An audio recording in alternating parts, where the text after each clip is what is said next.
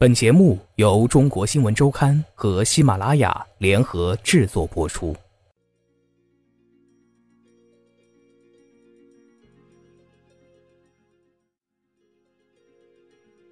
还是那杯茶的味道吗？从某种程度上说，《大话西游》的确极具反叛因子。传统形象里英勇正直的孙悟空，曾一度与牛魔王合作，想吃掉唐僧。而永远正直慈悲的唐僧，却又是一个啰啰嗦嗦、惹人讨厌的人，这简直让人大跌眼镜。这也是电影上映后被口诛笔伐的原因之一。尽管当时的香港电影界揶揄经典成为潮流之一，但《大话西游》几乎走到了极致，天马行空、颠覆传统，这是刘镇伟的风格。根据刘镇伟对自己的分析，这或许跟他从小就对事物充满好奇心有关。看似平常的东西，他总是跟别人想的不一样。小时候看《西游记》，不论是吴承恩的小说原著，还是各种戏剧形式，刘镇伟始终不明白一点：孙悟空为什么要跟着唐僧去取经？以他的想法，从五指山下出来后，第一件事就是要杀掉唐僧。而唐僧虽然总是善良慈悲的，但他真的很啰嗦。这些问题长久困扰着刘镇伟。最后，在《大话西游》里被天马行空的放大。刘镇伟生于香港常州一个贫穷小岛的天主教家庭。他还记得很小的时候，他跟家人去教堂祈祷，领圣饼前需要先向神父告解，否则就不能吃圣饼，因为每个人都是有罪的。但刘镇伟一直想不通，为什么一定要向神父告解？我做错事为什么要告诉他？他有电话可以打给上帝吗？有一次，他决定不去告解，就去领圣饼。结果神父出来揪着他的耳朵大骂。那年刘镇伟十岁，大概二十年前，罗马教廷宣布不需要去告解了，可以直接去领圣饼。这说明当初刘镇伟是对的，他不应该被揪耳朵，对吧？他摊开手问记者，脸上显出小孩子一样的笑容。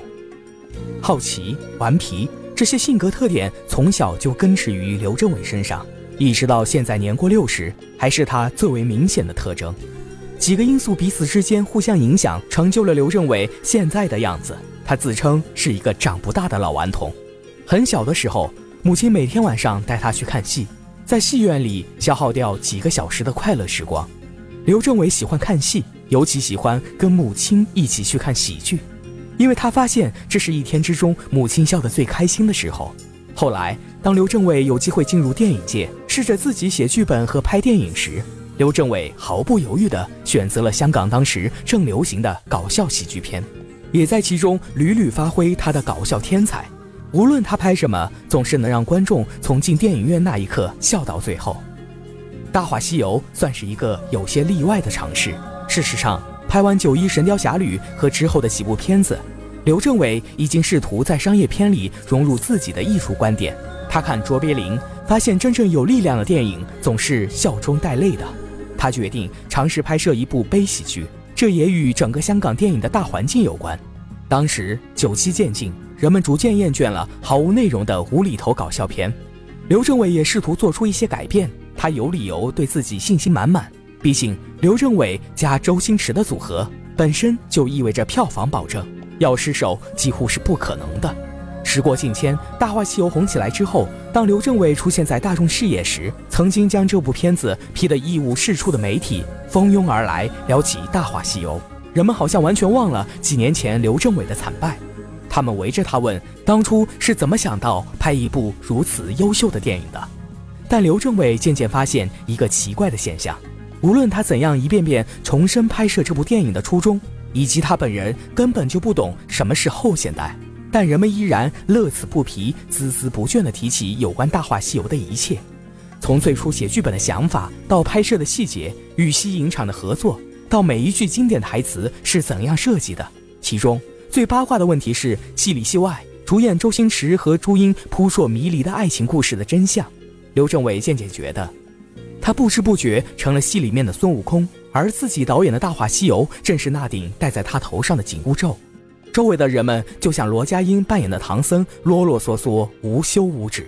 这部片子上映后的命运充满戏剧性，本身就像一部情节跌宕起伏的电影。它背后反映的时代心理、人们审美巨变，以及让人唏嘘感慨的世事冷暖，却很少有人愿意去深究。现在，刘镇伟的《大话西游三》依然走诙谐搞笑的路子，但不同于此前悲剧爱情的核心，他给了这部电影一个美好的结局。主角没有周星驰，也没有朱茵，换成了时下的年轻演员韩庚和唐嫣。这个消息几乎在刚刚公布的时候，就引来一些《大话西游》骨灰级粉丝的抨击。人们怀疑导演就是为了赚钱炒冷饭，但对刘镇伟自己来说，拍完这部《大话西游三》，他终于让自己释然了。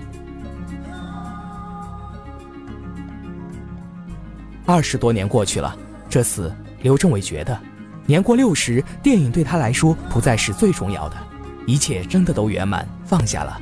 观众如果走进影院，看到这部新拍的片子时，还能找到一点《大话西游》里的感觉，发现原来还是那杯茶的味道，勾起一点点怀念，那就足够了。